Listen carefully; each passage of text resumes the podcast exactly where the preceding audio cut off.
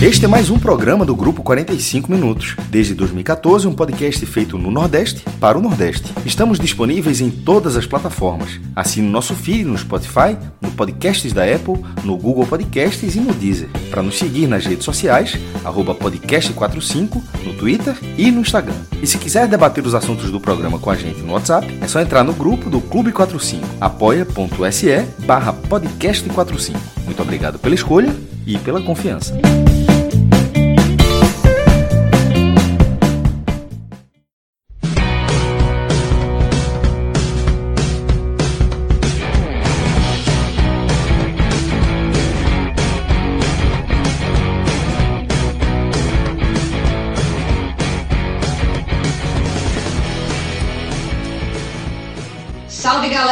Começando um telecast, telecast desse empate entre Esporte e Vitória, um a um, na Arena Pernambuco. Eu sou Juliana Lisboa, estou falando aqui de Salvador, e comigo estão Fred Figueiredo, direto do Recife, e Vitor Vilar, aqui de Salvador.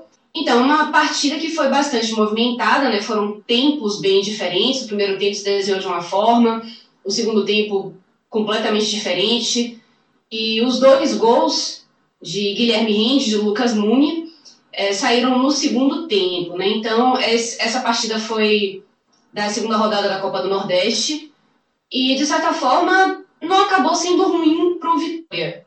Né? Não sei se Fred vai concordar que acabou não sendo muito ruim também para o esporte. Mas o que a gente pode ver é que foi uma, uma equipe que. a equipe do Vitória, né, que pegou mais uma vez uma pedreira e dessa vez fora de casa, né, que na primeira rodada pegou o Fortaleza, pegou mais uma vez uma equipe de Série A e acabou para o Vitória não sendo tão ruim o empate. Para o esporte, que de certa forma mais que uma obrigação de vencer em casa, esse, esse empate tem um gostinho diferente, né? embora, na minha opinião, não tenha sido um, resultado tão ruim. Então, quero chamar primeiro o Fred o que, que você viu nessa partida? O que, que você pode analisar aí de desempenho do esporte que, mais uma vez, saiu com empate? Oi, Ju, Vilar, relógio. Queria aproveitar também, já nesse começo de programa, para mandar um abraço a todo mundo que veio falar comigo na Arena. Foi o primeiro jogo que eu fui em 2020 e recebi uma, uma resposta bem legal de várias pessoas que me pararam para falar do podcast, para mandar uma força para o projeto, para dar todo aquele abraço né, que já há alguns anos a gente vem recebendo. Então eu devolvo esse abraço a todos logo aqui no início do programa. E para começar essa análise, primeiro, Ju, eu vou responder a sua primeira pergunta, que é como o empate deve ser digerido pelo esporte. Concordo que para o Vitória ele fica um empate positivo, o saldo é positivo, né, pelo cenário, pelo contexto, pelo número de chances criadas, sobretudo no primeiro tempo. Né, o esporte poderia ter saído daquele primeiro tempo com o jogo encaminhado. E para o esporte, a minha definição é que o empate ele é ok. O que seria um empate ok? É um empate aceitável. Para tratar como aceitável, eu vou levar em consideração dois pontos fundamentais. Primeiro, roteiro, porque queira ou não, o esporte saiu perdendo, levou um gol no começo do segundo tempo, não estava bem no segundo tempo, não demonstrou a intensidade ideal para ir atrás do empate, para procurar um empate, então conseguiu o gol de empate, faz com que equalize um pouco a balança daqueles gols perdidos no primeiro tempo, mas eu também considero aceitável porque a atuação do time no aspecto coletivo, ela foi bem interessante. Tá, os primeiros 30 minutos, 35 sobretudo, deixam uma porta aberta para um desenvolvimento que pode ser interessante, que pode trazer uma face de um esporte mais, mais sólido, em um ano que é preciso essa solidez, porque é um ano de Série A. Claro que está cedo para falar na Série A, mas a gente não tem como separar, a gente não tem como fingir que o esporte está jogando a temporada de Série B. O contexto, a exigência é, é algo completamente diferente. E respondida essa primeira pergunta do empate ok, A análise da partida pela ótica do esporte, ela se desenvolve por dois caminhos. Um, que eu até já comecei a citar aqui, que é o caminho coletivo, o esporte enquanto time. Esse me agradou. Inclusive, como já destaquei, os primeiros 30 minutos me agradaram bastante. Tá? Eu vi o esporte conseguindo jogar em bloco, conseguindo ter vantagem numérica diante do Vitória no setor ofensivo e na reposição. O Vitória tinha uma enorme dificuldade de passar do meio de campo do esporte, porque o esporte marcava com muito mais jogadores. Chamava atenção, o Vitória invertia a bola para a esquerda, o esporte ia 4-5, voltava para a direita, 4-5 marcando, sabe? Bácia, Mugni, o próprio Elton, todo mundo participativo na marcação.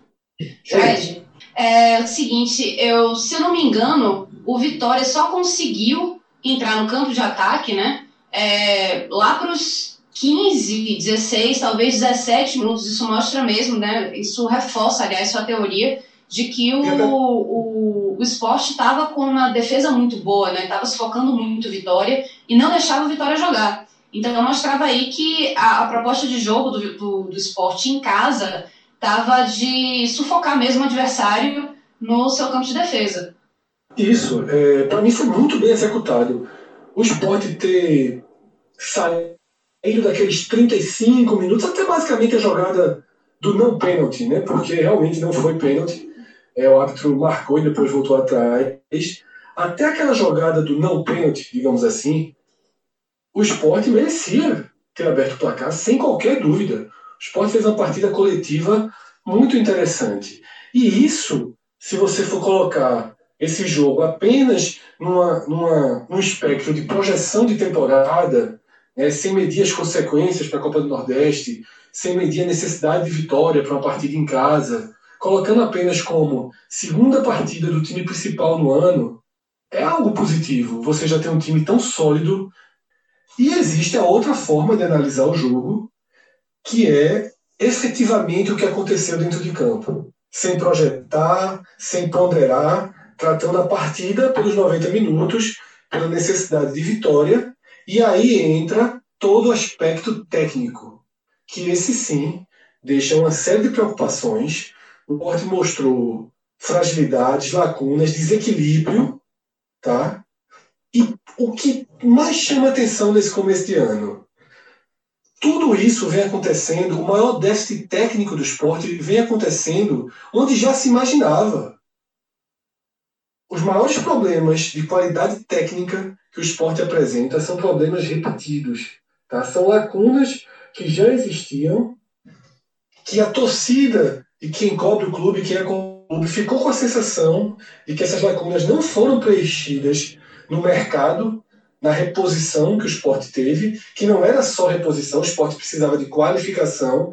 E para mim, essa falta de qualidade técnica é que determinou o empate, porque essa falta de qualidade técnica é que deixou o jogo aberto, é que permitiu o Vitória ganhar espaço no segundo tempo e que, inclusive, poderia ter levado o esporte a perder o jogo.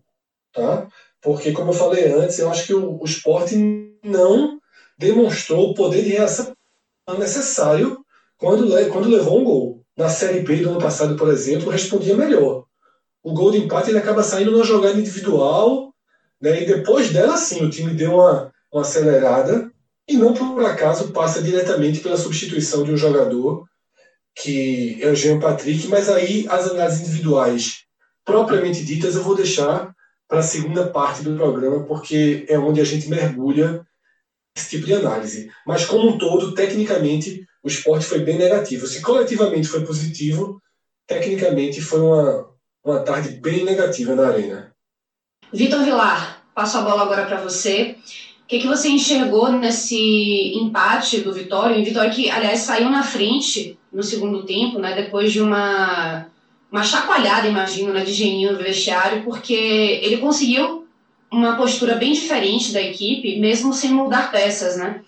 É, como é que você enxerga aí esse Vitória que saiu na frente e conseguiu, até de certo ponto, no, no segundo tempo, ficar melhor a ser o melhor em campo e de repente leva o, o gol do empate, mas pelo menos segura. O que é que você, qual é a análise que você faz dessa partida? Bom, Ju, é, análise do jogo do ponto de vista do Vitória, primeiro a gente tem que considerar ah, o que foi o empate, né? Se o empate foi bom ou ruim para o Vitória. Eu considero que o empate foi muito bom. O Vitória, nesse momento, ele passa por uma fase da Copa do Nordeste. Né? O time principal do Vitória, ele só está jogando a Copa do Nordeste até ter a partida com a Imperatriz pela Copa do Brasil. E essa, esse primeiro momento é um momento em que o Vitória talvez tenha o calendário mais difícil da Copa do Nordeste entre todas as equipes que estão disputando, porque pega pegou Fortaleza né, na primeira rodada, pega o Esporte na segunda e vai pegar o Bahia na terceira. Então são as três equipes né, de Série A que o Vitória poderia enfrentar, já que o Ceará está no seu grupo, é, vão ser logo em sequência nesse começo de campeonato.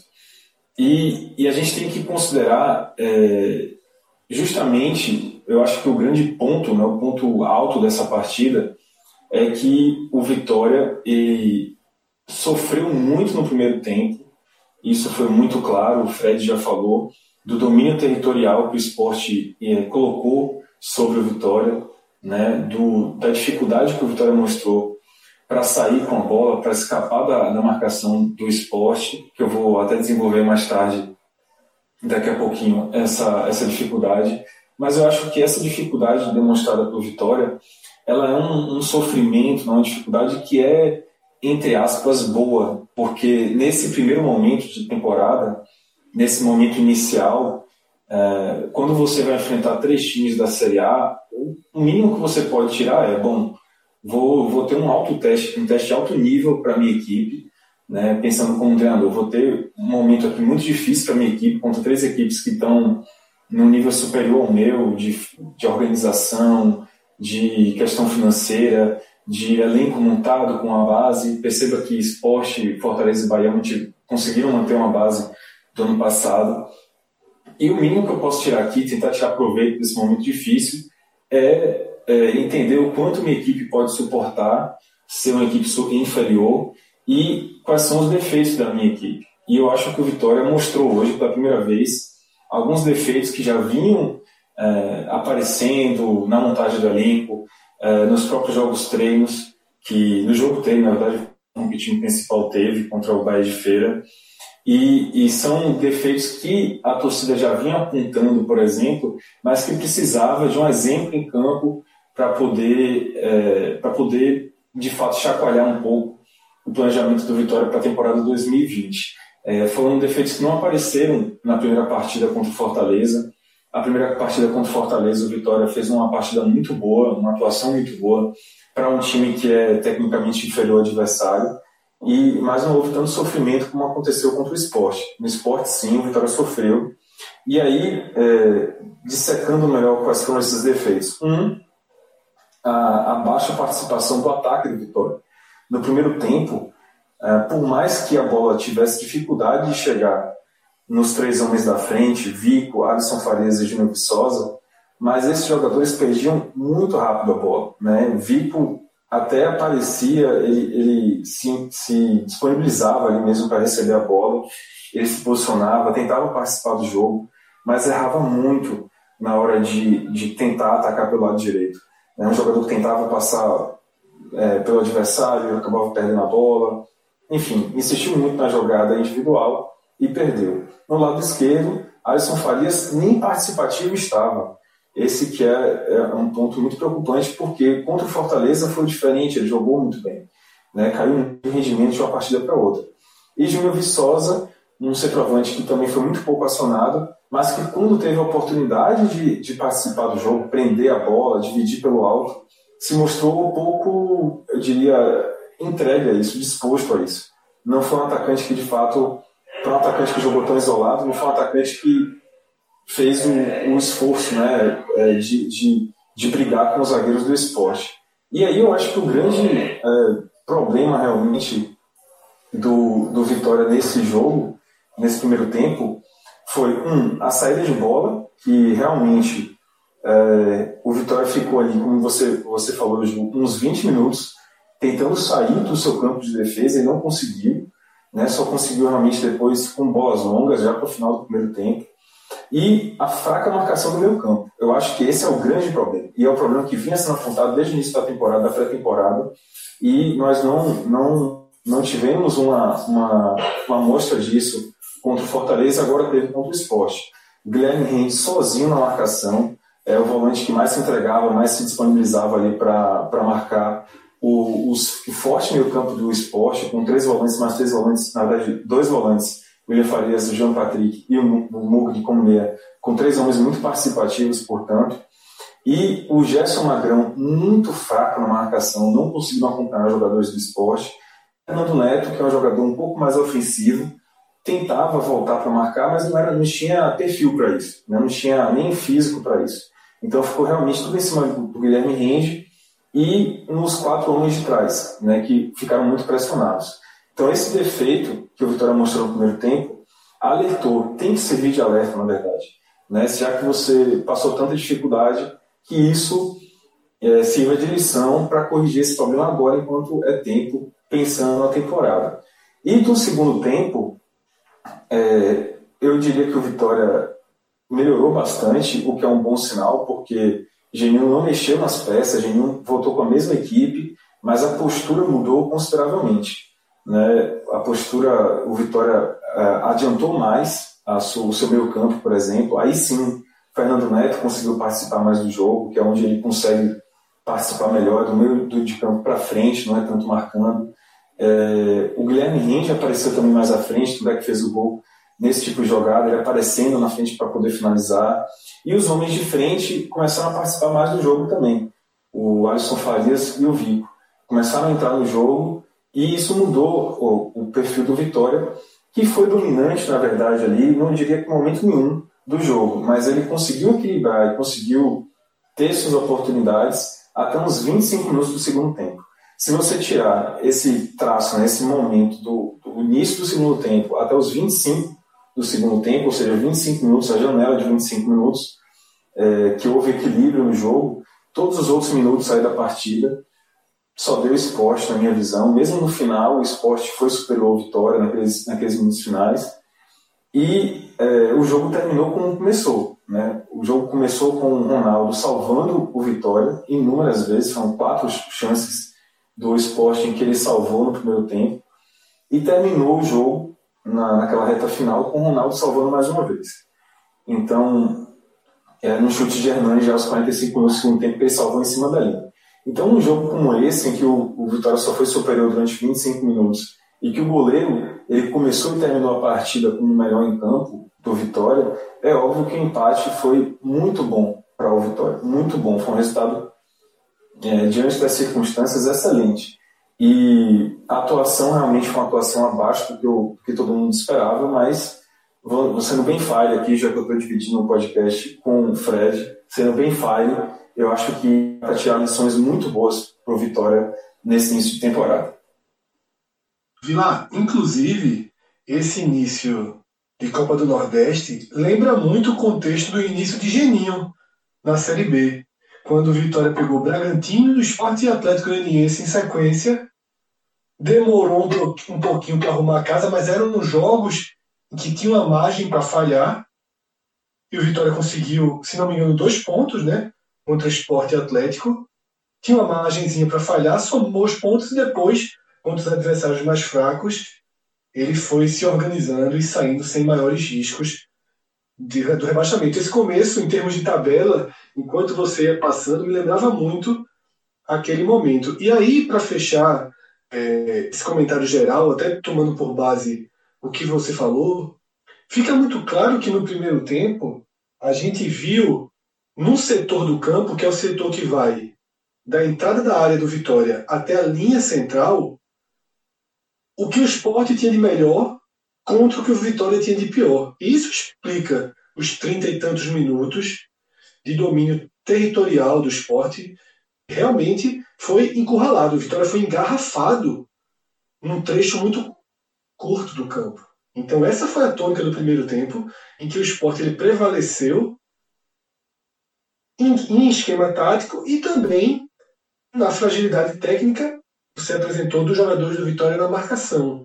porque o esporte também tem fragilidade técnicas é, e elas ficaram visíveis no primeiro tempo, porém, ainda assim foram criadas pelo menos três ou quatro chances bem claras de gol, mesmo com toda a fragilidade técnica que a gente vai mergulhar é, na segunda parte do programa. Mas eu acho que, é, ouvindo o seu comentário, somando com o meu e a, com a própria abertura de Ju, que já tinha é, jogado os dois caminhos, o que se viu naqueles 35 minutos foi isso: foi o que tem de melhor de um lado contra o que tem de pior um outro.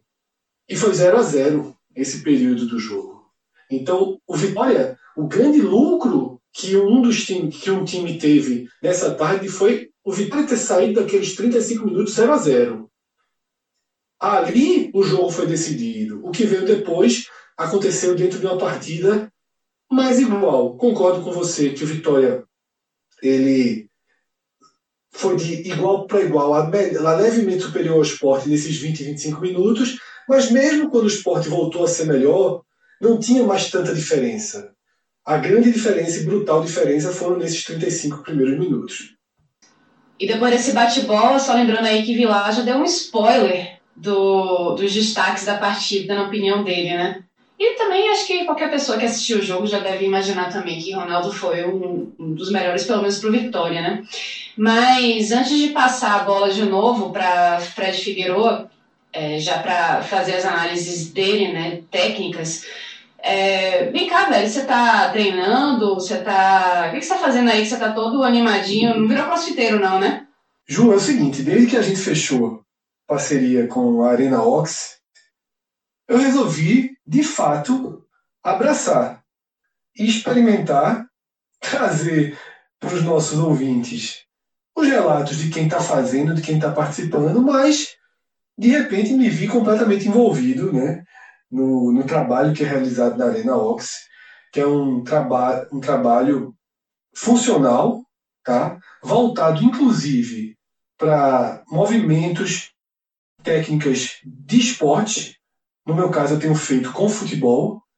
E tudo isso com um trabalho de liporobótica exclusivo, um método consagrado já no país. Ou seja, eu vou para a Arena Ox, faço vários movimentos funcionais de equilíbrio, de força, de resistência, de explosão. Muitos deles trabalhos com bola, cabeceio, passe, tá? Às vezes também, como eu sou goleiro, né, para encaixar a bola, trabalhando reflexo, tudo isso levando uma carga elétrica, tá? com movimentos de contração, de pulsação, que são trabalhados justamente para aumentar o ganho desse exercício. São 20 minutos só de trabalho, 20 minutinhos. Você encontra na sua agenda esse intervalo. Pense assim, você vai passar meia hora lá na Arena Ox, porque vai chegar, vai se preparar, vai colocar tudo no seu corpo, vai fazer o alongamento e depois 20 minutos que o cara sai destruído. Como se fossem, sei lá, 50 minutos, 1 hora e 20, 1 hora e meia. Né? Celso fez 5 minutos e no outro dia estava sentindo os músculos. De fato, é isso que acontece. Então, Ju, por exemplo, eu não sei se você estava na escola, na faculdade, você praticou algum esporte, jogou futebol, você jogou vôlei, handebol, basquete. Não sei se já teve algum esporte aí na sua. Eu não vou dizer na sua juventude, porque somos todos ainda jovens. Passando um pouquinho a barba. Na sua fase estudantil, seja escolar, seja universitário, não sei se você praticou algum esporte, porque o que a Arena Ox está buscando também é resgatar isso, sabe? Porque acho que todos nós aqui, na escola certamente, na faculdade talvez, mas na faculdade não fiz nada esportivamente, já fui deixando minha carreira na faculdade. Esse é um problema até do esporte brasileiro, né? O campeonato, eu sempre digo isso, o campeonato escolar de basquete de Pernambuco tem 30 times. O campeonato pernambucano tem 3. Ou seja, tem centenas de atletas que se perdem e a Arena Ox tá isso. Primeiro, você recupera sua força física, seu equilíbrio, tua confiança. E daqui a alguns meses, na próxima temporada, a Arena Ox vai começar a tirar isso da própria e levar para as quadras, organizar torneios, como a gente faz com a Experience. Vai ser um projeto legal. Mas, Ju, jogou alguma coisa já na vida? Já, já joguei muito a toalha. Não, brincadeira. Eu nunca fui muito boa em esportes. Eu gosto muito de luta. Eu gosto de boxe e de uma corridinha, mais ou menos. Eu sou mais para dança, mas Fred, é uma coisa bacana que você falou, porque realmente os dados que a gente vê de pessoas que começam, tem algum algum envolvimento com esporte na vida, começam realmente na infância, muitas vezes na escola, e entre as mulheres, elas começam normalmente mais tarde do que os homens, as meninas começam mais tarde e abandonam muito mais cedo. Então pode ser aí uma, uma coisa bacana para um, um retorno, uma reaproximação da mulher com o esporte, né? Já que encontrar, a gente fala aqui em Salvador, a gente fala baba, né? Baba feminino, ou então a pelada, né? Entre, entre mulheres é um pouco mais difícil de encontrar do que entre homens, né? E também encontrar, encaixar na agenda. Pode ser uma, uma coisa bacana para quem já teve isso na vida, né? Em, em algum momento é, seja com basquete, né, ou então vôlei, que é mais comum até entre, entre mulheres, ou então as, as peladeiras mesmo, né, que gostam de um futebol. É, é bacana você ver que existem iniciativas assim que podem, inclusive, reaproximar as mulheres do esporte, né?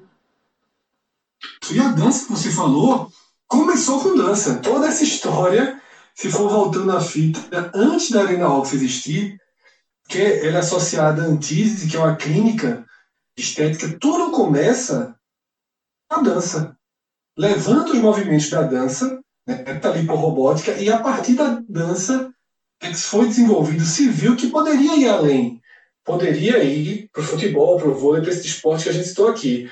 Mas eu fico observando as redes sociais, no Instagram, que é arena, arena underline ox, as aulas de dança são as mais cheias, tem mais gente, eu vejo lá Vitor, professor, o cara desenrola tanto no futebol quanto na dança. Eu soube também que ele é especialista tanto em basquete quanto em luta. Então, dá para englobar todos nós, porque eu sei que Vilar é do basquete, né? Então, todo mundo aqui tá tem uma porta aberta na, na, na Arena Ox. Quem está escutando, pode procurar a Arena Ox no Instagram, no WhatsApp, dizer que ouviu no podcast, que não só vai para a primeira aula experimental sem qualquer custo, como vai ter um abraço muito maior. Vai chegar, vai conhecer tudo de perto. O João está pronto, já está começando a receber alguns dos nossos ouvintes.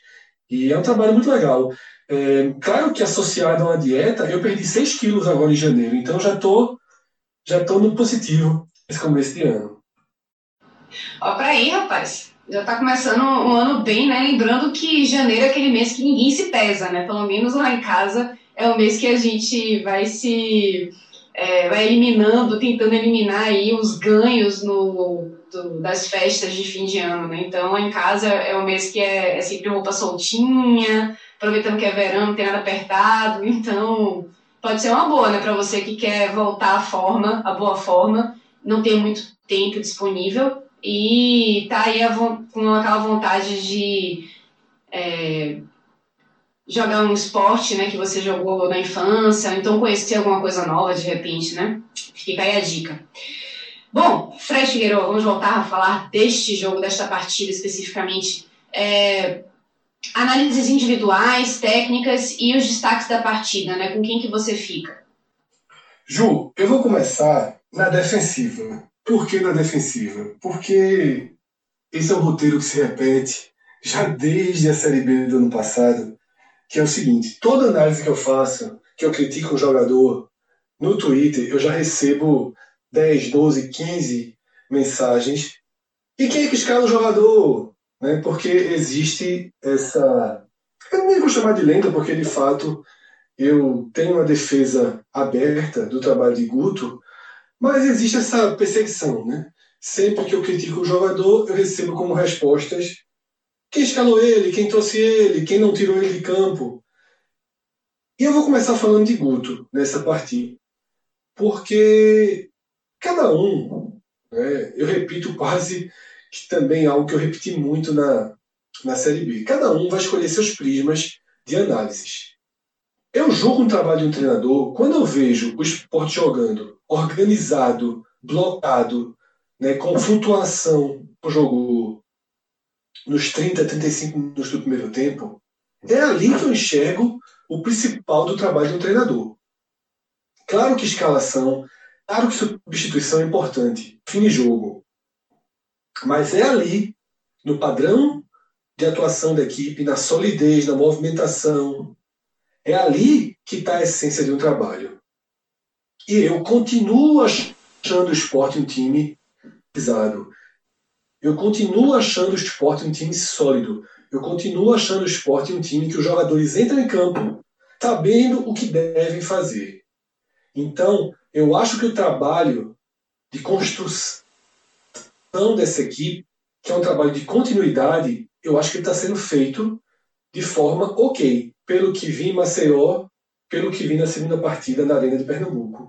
Como a gente já falou aqui, essa superioridade que o esporte teve naqueles 35 minutos, ter saído no 0 a 0 foi fora do roteiro da partida. Né? É, todo mundo é unânime em dizer que aquele momento do jogo deveria ter saído pelo menos 1 a 0 para o esporte e que seria tudo diferente. Na questão de Guto escolhendo os jogadores que vão jogar como titulares e fazendo as substituições, eu acho que é preciso entender que a gente está no dia 1 de fevereiro. Ninguém acha que Guto acredita que Elton é titular no lugar de Hernani. Então não, a turma fica chamando o treinador de burro no estádio, no intervalo, porque ele não colocou Hernani. Hernani foi titular do esporte com Guto 2019 inteiro.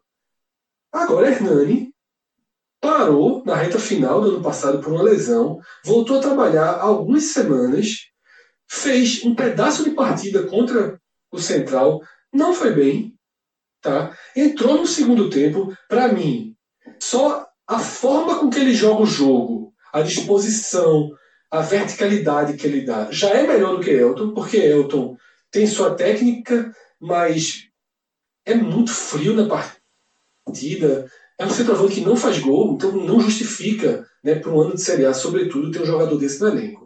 Mas se você observar, Hernani na reta final do jogo está cansado. Então, Hernani vai ser titular do esporte aos poucos. Ian e Jean Patrick foram jogadores que, primeiro, o técnico pôde contar. E todo mundo sabe que Guto ele tem uma linha né, de dar chance, de continuidade, de oportunidade, de cada um ter sua vez, muito clara. Isso eu nem sou defensor. Eu acho que é preciso mexer mais quando já se percebe que ali tem um problema. Mas fica de positivo para mim o fato de que ele tinha três substituições e tirou os três piores jogadores que se apresentavam até ali. Claro que Prata estava muito mal, claro que Sander estava mal, mas quem tinha que sair, saiu. Eu até teria invertido a ordem. Tá? Para mim, Jean Patrick ele foi muito mal. Mas quem tinha que sair, saiu. E quem tinha que entrar no lugar, entrou. Inclusive com a substituição mais ousada, a última, justamente a entrada de Marquinhos no lugar de Jean Patrick. Saindo dessa análise defensiva, digamos assim, do jogo pela ótica Guto Ferreira e indo propriamente para as atuações individuais, ao analisar Guto, eu já joguei na mesa quem chamou atenção negativamente. E aí eu vou separar em alguns, em alguns perfis. O primeiro, e mais grave para mim, é o invisível. O invisível é muito danoso. E o invisível foi Jean Patrick primeiros 30 minutos, com o esporte dominante, todo mundo bem fisicamente, com Bácia, Ian e Mugni voltando e mordendo o tempo inteiro, o dano que Jean Patrick causa, ele fica limitado. Tinha muita gente pegando naquele momento. A construção da jogada, Jean Patrick nunca estava no, no seu final do campo. E ali você ele acaba ficando um jogador escondido.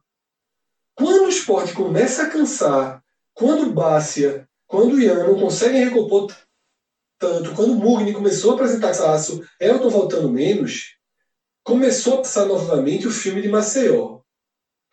O William Farias completamente sacrificado por ter que trabalhar por dois.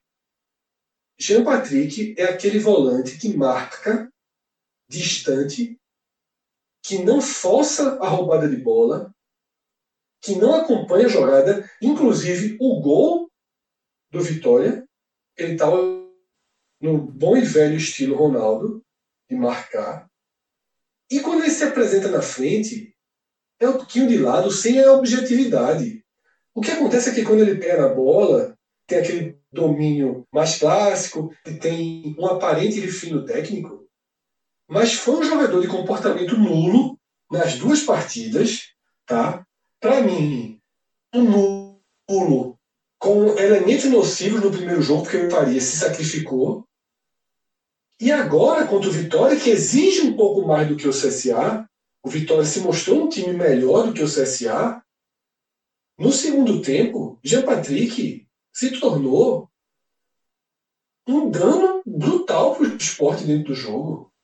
Ele não ajudava na marcação, ele não ajudava na frente, tanto que ele sai, Mugni cansado, porque Mugni estava cansado, vai para a função dele, não tem qualquer queda na função, o espaço que havia continuou existindo, Mugni até batalha mais pela bola, porque tem essa diferença. Mugni estava cansado, mas quando ele vai tentar marcar uma, uma jogada, ele dá um carrinho, ele tenta dar o chute, ele faz uma falta, enquanto o Jean Patrick só cerca.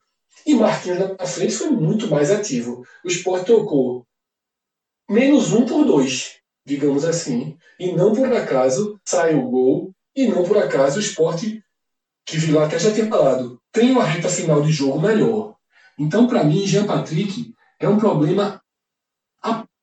Porque é um problema que, para muitos, passa invisível. Por que passa invisível? Porque Ian recebe seis bolas e errou cinco. Porque Ian errou dribles no um contra um, errou passes curtos, e Ian sai vaiado. Elton erra no último toque, não finaliza. Né? Um jogador que tem um refino técnico, consegue dominar a bola muito bem, faz um pivô razoável, mas é um atacante que não faz gols. Sabe? Então isso irrita o torcedor. O esporte já traz, desde 2019, Elton sem fazer gol, Elton sem fazer gol, Elton sem fazer gol. Elton sai vaiado, Elton sai xingado. Eu não estou aqui defendendo Elton e Ian, não. Eles estão entre os piores da partida. Eu estou separando o que é muito claro do que é mais invisível. Certo? Então, para fechar os piores, para mim, Jean Patrick, Elton, Ian e Prata. Tá? Prata com muita limitação, sabe? São, lembra que logo no começo eu falei que as lacunas que apareceram contra a Vitória são as que todo mundo sabe que existe. Eu acho, tá? Estou dando aqui uma opinião, que chegou a hora de inverter, de colocar Everton para jogar com esse time da Copa do Nordeste e levar prata para o Pernambucano ou abrir a porta para Rafael jogar Pernambucano. Porque Everton deu uma prova de que pode, pode ser titular. Não tem que ter medo de colocar os garotos é, no pra valer. O Pernambucano está em banho-maria, está água com açúcar, né, tá café com leite, na verdade, água com açúcar, está café com leite. Ok, é muito fácil colocar os garotos no café com leite. Demonstrou uma virtude? Vamos experimentar. Tem esporte Imperatriz quinta-feira, Ilha do Retiro. Coloca Everton no lugar de prata. Vamos dar esse jogo para ele jogar de qualidade, com um time de maior qualidade. Então eu acho que isso é importante. Né? Sander também não fez uma partida positiva, mas tem o histórico operação ao longo da temporada, então não acho que seja um problema, tá? mas é muito claro, é muito claro que o esporte precisa de um lateral direito titular, um lateral esquerdo para disputar a posição com Sander, precisa de outro meia, tá? Murni vem no, no, positivo na balança, mas precisa de outro meia. E aí é o seguinte: para ontem, para ontem, o esporte precisa de um centroavante. Tá? Eu acho que desse jogo, duas lições que ficam é não dá mais, não dá mais para começar jogando com Jean Patrick, porque esse tem uma fileira de reservas que podem ser mais úteis que ele em campo. João Igor, Alessandro, Betinho, Richelli. Tem uma fileira de jogadores que podem ser utilizados. Não faz sentido Jean Patrick jogar na frente de João Igor. Quem sabe entrando no segundo tempo ele demonstra face, ele mostre algo que possa vir acrescentar. Mas por enquanto, para mim, ele é o pior jogador desse time principal na temporada. Porque ele é o jogador que menos tenta. Ele é o jogador que menos aparece. E quando aparece, erra muito. Ele teve uma sequência de três erros seguidos que colocou Vitória na intermediária, dentro da área do esporte no primeiro tempo. Esses são os jogadores, os pontos negativos da equipe, os pontos positivos para disparado, disparado, o William Farias, partidaça, dono do meio de campo, jogando por um e meio, tá? sentindo a falta de um Charles, diferença enorme você comparar Charles com o Jean Patrick. Veja o que Charles entregava, veja o que Jean Patrick entrega. Então, para mim, o William Farias disparado como o melhor em campo, tá? Para mim, a segunda posição fica com o Adrielson. A defesa do esporte tem se comportado muito bem. O Vitória teve o seu gol de fora da área, mas não entra trabalhando bola na área do esporte. Assim como o CSA não entrou, os cruzamentos são todos cortados. Tá? Então, Adrielson muito bem. Cleverson merece um elogio semelhante ao de Adrielson. Tá? E vou fechar com o Mugni. Porque é um jogador que erra, irrita com alguns erros, mas participa, tenta e deu um passe perfeito para Ian fazer gol. Fez o gol, o acionar jogadores para lances importantes. Cara que chegou aqui muito marcado né, pela passagem do Flamengo, por ter virado um personagem praticamente do choque de cultura, né, falha de cobertura, que é o, a versão deles para o futebol. Mas na balança, para mim, tá ok, tá melhor do que os meias 2019. Não sei se é o titular da posição, me parece que não. Mas está aceitável. Para esse começo de ano, está bem aceitável. Então, Ju, foi longo porque tinha guardado munição para essa parte do programa, mas é dessa forma que eu vi as atuações individuais do esporte que acabaram sendo, infelizmente, né, para a visão dos rubro-negros do Recife, mais decisivas do que a boa organização demonstrada naqueles 35 minutos. A falta de qualidade pesou mais que a virtude tática do time. Rapaz, e você tá no esporte que não estava convencido de que Jean Patrick foi o pior em campo e William Farias o melhor?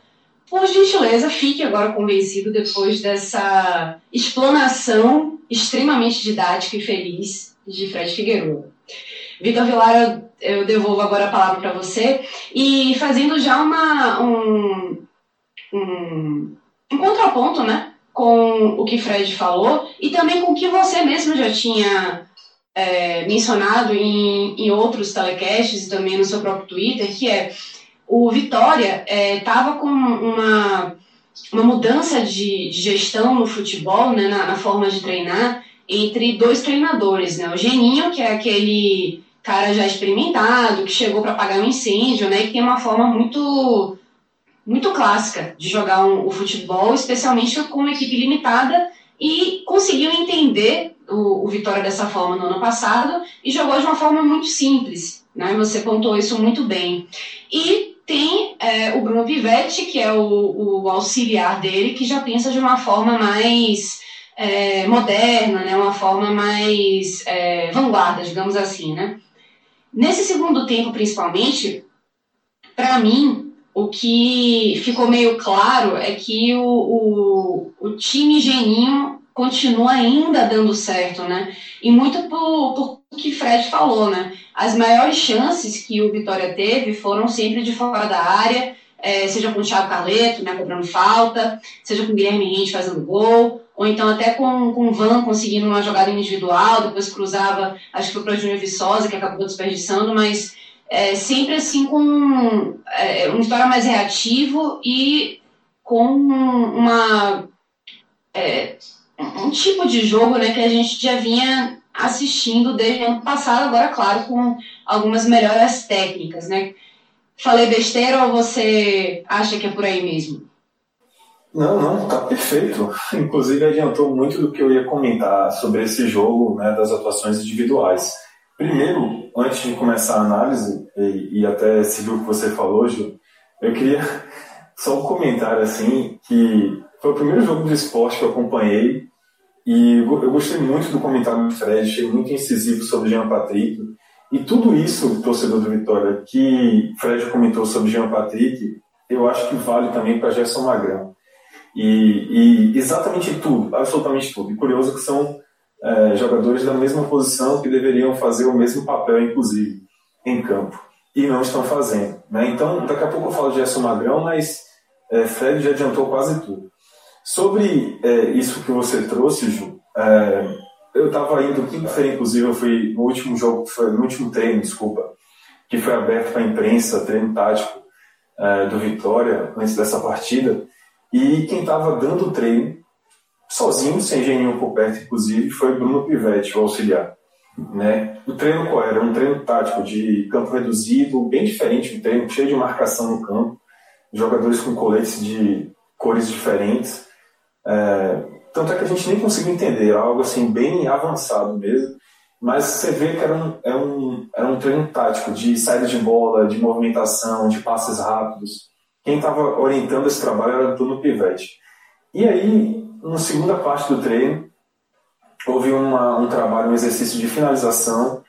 Questão normal, né? Vem um cruzamento, o, o atacante da ponta recebe no bico da área e finaliza. Um treino assim, bem simples, bem eu diria, é, antiquado, não, não é nem a palavra antiquado a palavra correta, porque antiquado tem um, um sentido ruim, mas. É, um termo clássico. É, isso, exatamente, um termo clássico. E quem deu esse treino foi Geninho. Então você vê a diferença da mentalidade desses dois treinadores, porque eu acredito que para 2020 no Vitória, o Vitória não tem Geninho como treinador e Bruno Pivetti como auxiliar. Há uma relação diferente tem dois treinadores no Vitória, sabe? Nesse momento. E, e eles vão ter que encontrar um, um, um, equilíbrio aí entre esse time um pouco mais clássico e um time um pouco mais moderno. Por enquanto, é, a luta nesse sentido está tá, tá sendo vencida mais por Geninho. Mas assim, ele é o chefe, ele que manda. E tem outra coisa. É, aí já partindo para análise uh, individual, né? Mais uma vez, o Vitória coletivamente buscou muito a bola parada, tentar resolver a bola parada. Foi assim contra o Fortaleza, inclusive. Tentou também muito abusar da bola parada, é, principalmente nas cobranças de falta de Carleto. Mas pensando. É, bom, primeiro, para fechar a questão, questão coletiva, é isso. O Vitória é, não funcionou muito bem coletivamente, como a gente já explanou no outro, comentário. E individualmente, é, por que, que o Vitória explora tanto a bola parada? Porque quando você tem Carleto no time, amigo, não tem mais nada que você fazer. Essa é a função dele, né? Ele não tem outra valência é, em campo tão valorosa quanto essa, né? Porque mais uma vez a gente viu hoje Carleto comprometendo muito a marcação pelo lado esquerdo, não é um jogador que, que tenha, é, nunca teve, na verdade, essa característica de marcar. Mais uma vez, ele deixou muito, comprometeu muito a, a sorte, entre aspas, do Vitória foi que realmente pelo lado direito não estava num bom dia e é um jogador é, surpreende o Vitória. Os torcedores do Vitória não tá não ter tido uma atuação boa porque é um menino que sai daqui com muita muito muita uma promessa muito grande, né, do Vitória que saiu de graça praticamente o Palmeiras não está bem esporte pelo visto. É, Carleto compromete muito na marcação e o destaque dele é realmente ofensivamente. Só que nesse momento, Carleto ainda é início de temporada, a gente vê claramente ele está acima do peso, ele ainda não está na forma ideal, está longe, na verdade, da forma ideal. E nem ofensivamente, com a chegada mesmo, para cruzamento, para finalização, ele consegue contribuir tanto. Né? Ele só foi realmente uma vez ao fundo, na linha de fundo, para tentar uma jogada, eu acho que do jogo inteiro, que eu lembro assim. Eu acho que ele só chegou à linha de fundo uma vez, com qualidade mesmo, com chance de fazer uma jogada. Isso comprometeu, por exemplo, o lado esquerdo do Vitória, em que o Alisson Faria estava praticamente sozinho. E Carleto, em todas as bolas paradas, ele estava. E aí é o mérito dele, pô. Não é. Né? Vamos lá, várias chances ali do Vitória, é, chutes, né, que o Lampoli teve que se virar de cobrança de falta, ele bate bem. No contra o Fortaleza foi a mesma coisa. Ele bateu o, na melhor chance do Vitória foi um, uma cobrança de falta dele. Mas eu não sei até que ponto, sabendo que você já tem isso garantido, da, da cobrança de falta boa dele, da bola parada dele boa, eu não sei até que ponto vale a pena você preservar a Carleto nesse primeiro momento da temporada, deixar ele fazer um trabalho físico é, específico para melhorar essa questão física dele, que ainda está abaixo dos outros jogadores. Usar o Rafael Carioca, que infelizmente se machucou agora, mas acho que volta para a próxima partida. É, que é um jogador que tem qualidade também. Você usa o Rafael Carioca por enquanto, faz um revezamento entre os dois, não sei. Mas você tenta priorizar, a, acelerar a preparação de Thiago Carleto e, e já sabendo que ele tem esse, esse potencial de bola parada garantido. Porque não trabalha também outro, né? Porque também tenta garantir que ele chegue com mais qualidade na frente e marque. Então, Diga. Vitor Vilar, né? Porque a galera chama de Vilar, chama de Vitor, então eu chamo de Vitor Vilar sempre.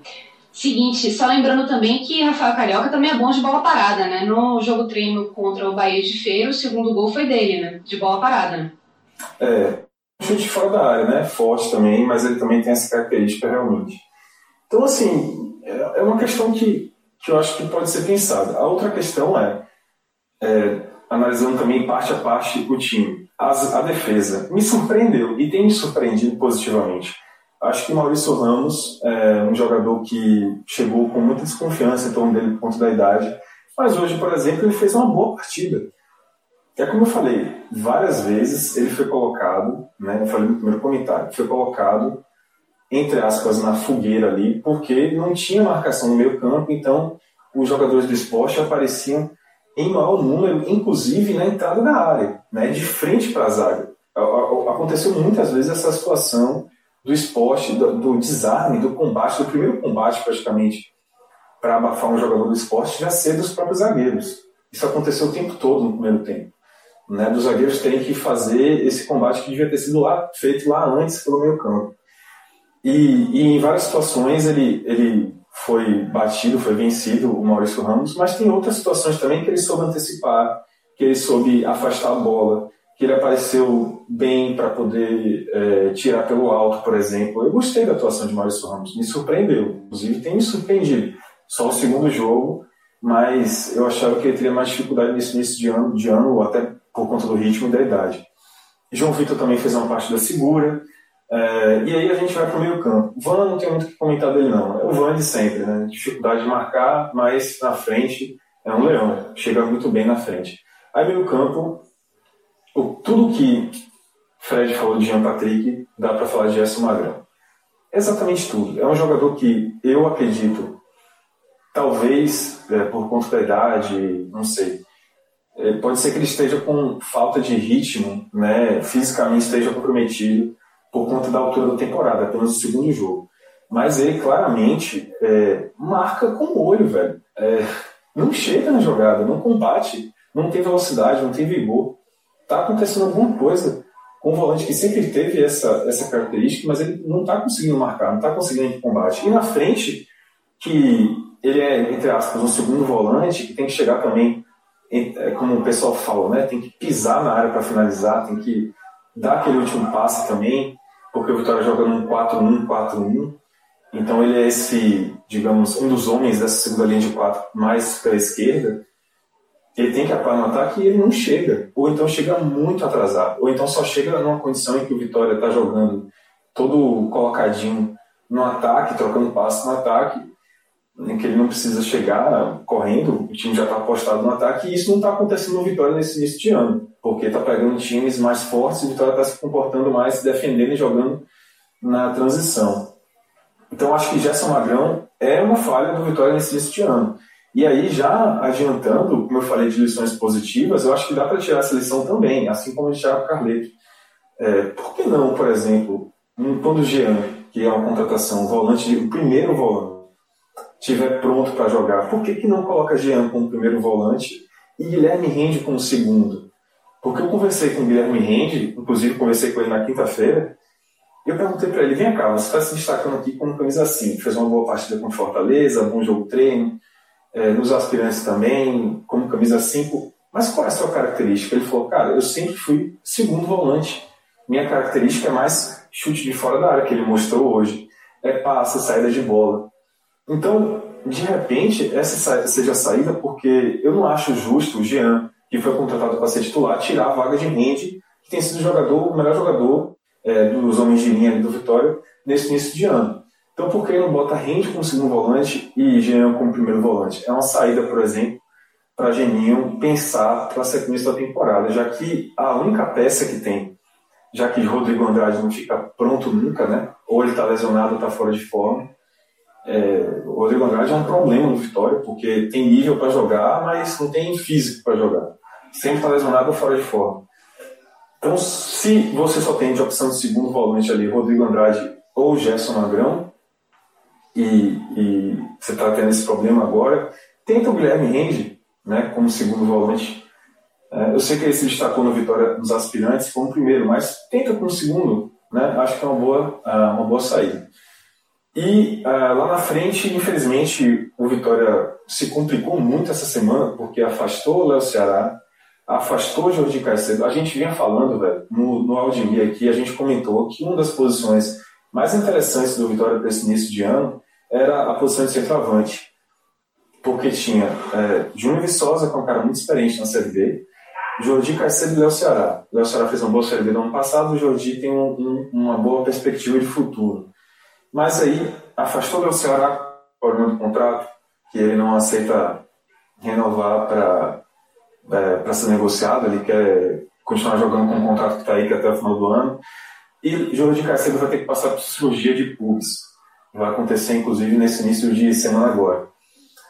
E o Vitória, de repente, de três opções, ficou com uma, que é Júnior Viçosa. E o Vitória, nesse momento, está refém desse, de, desse jogador, que é Júnior Viçosa. Né? Se ele não atuar bem, o Vitória vai ter um problema, que foi um problema igual do ano passado, que não tinha centroavante. Vai repetir-se um problema quando não devia ter repetido, né? já que tinha três opções boas. E Júnior Viçosa não está jogando, né? não atuou bem contra o Fortaleza, inclusive foi substituído pelo próprio Léo Ceará, quer dizer, na verdade o Léo Ceará começou com ponta, aí Júnior Viçosa saiu de campo e o Léo Ceará foi colocado como centroavante. E agora também ele merecia ser substituído, não atuou bem, mais uma vez.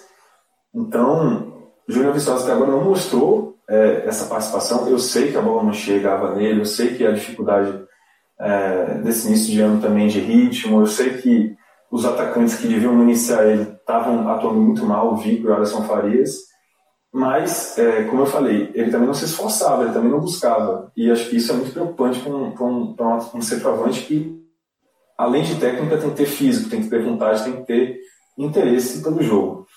Então, essas minhas análises individuais. E aí, só para finalizar com o melhor e o pior, o melhor acho que não precisa falar mais ninguém, o Ronaldo acabou, pronto. mais que claro. E, mas assim, menção rosa a Guilherme, que para mim foi muito bem.